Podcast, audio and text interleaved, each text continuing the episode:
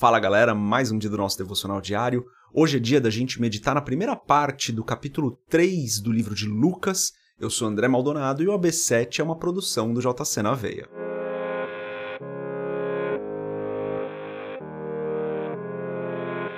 Lucas, capítulo 3, dos versos 1 até o verso 18, está escrito o seguinte: No 15 ano do reinado de Tibério César, quando Pôncio Pilatos era governador da Judéia, Herodes, tetrarca da Galiléia, seu irmão Filipe, tetrarca da Itureia, e Traconites e Lisânias, tetrarca de Abilene. Anás e Caifás exerciam o sumo sacerdócio. Foi nesse ano que veio a palavra do Senhor a João, filho de Zacarias, no deserto. Ele percorreu toda a região próxima ao Jordão, pregando um batismo de arrependimento para o perdão dos pecados. Como está escrito no livro das palavras de Isaías, o profeta: Voz do que clama no deserto, preparem o caminho para o Senhor, façam veredas retas para ele. Todo o vale será aterrado e todas as montanhas e colinas niveladas. As estradas tortuosas serão endireitadas e os caminhos acidentados aplanados. E toda a humanidade verá a salvação de Deus. João dizia às multidões que saíam para serem batizadas por ele: Raça de víboras, quem lhes deu a ideia de fugir da ira que se aproxima?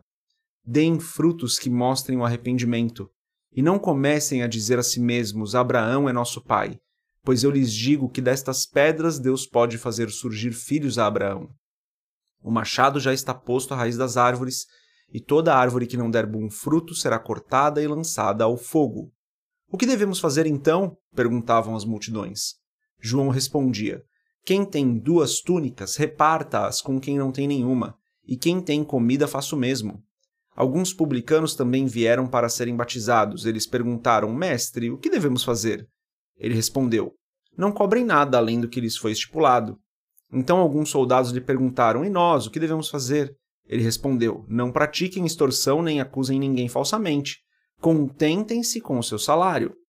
O povo estava em grande expectativa, questionando em seus corações se acaso João não seria o Cristo. João respondeu a todos: Eu os batizo com água mas virá alguém mais poderoso do que eu, tanto que não sou digno nem de curvar-me e desamarrar as correias das suas sandálias. Ele os batizará com o Espírito Santo e com fogo. Ele traz a pá em sua mão, a fim de limpar sua eira e juntar o trigo em seu celeiro. Mas queimará a palha com fogo que nunca se apaga. E com muitas outras palavras, João exortava o povo e lhe pregava as boas novas. Até aqui, até o versículo 18 hoje. Vamos orar, feche, nossos, feche seus olhos, cure sua cabeça. Pai, em nome de Jesus, eu te louvo pelo dia de hoje, Pai. Eu te agradeço porque mais uma vez o Senhor nos ajudou. O Senhor nos protegeu, o Senhor nos livrou do mal e nos permitiu chegarmos até aqui. Pai, que a tua palavra seja sempre o nosso caminho, seja sempre o nosso guia, que nós possamos aprender todos os dias com a tua palavra e não apenas aprender, Senhor, com a nossa mente, mas praticar com as nossas vidas, porque a tua palavra nos transforma. Esse é o meu pedido hoje, Pai, que a tua palavra nos transforme todos os dias.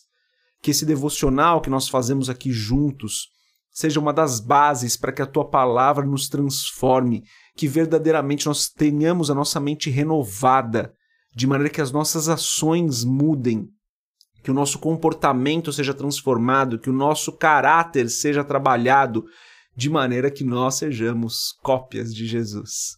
É o que eu peço em nome de Jesus, que o Senhor abençoe cada pessoa que está ouvindo esse episódio de hoje. Amém. Galera, aqui na primeira parte de Lucas 3, tem um trecho muito interessante que é quando João diz o seguinte: ele fala, olha, deem frutos que mostram arrependimento. E daí ele começa a falar sobre algumas práticas erradas que aqueles grupos de pessoas faziam. Então ele fala isso para os publicanos, ele fala isso para a multidão no geral, ele fala isso para os soldados. Ele fala: olha, vocês fazem de um jeito, façam de outro, mostrem fruto de arrependimento. O arrependimento não é uma sensação, o arrependimento não é um sentimento, o arrependimento é uma decisão de mudar de caminho. Eu não estou dizendo que é fácil, às vezes, a gente mudar o nosso jeito, a maneira como a gente responde, um pecado que, que a gente comete há muito tempo. Eu não estou falando que é fácil. Mas arrependimento é mudança de caminho.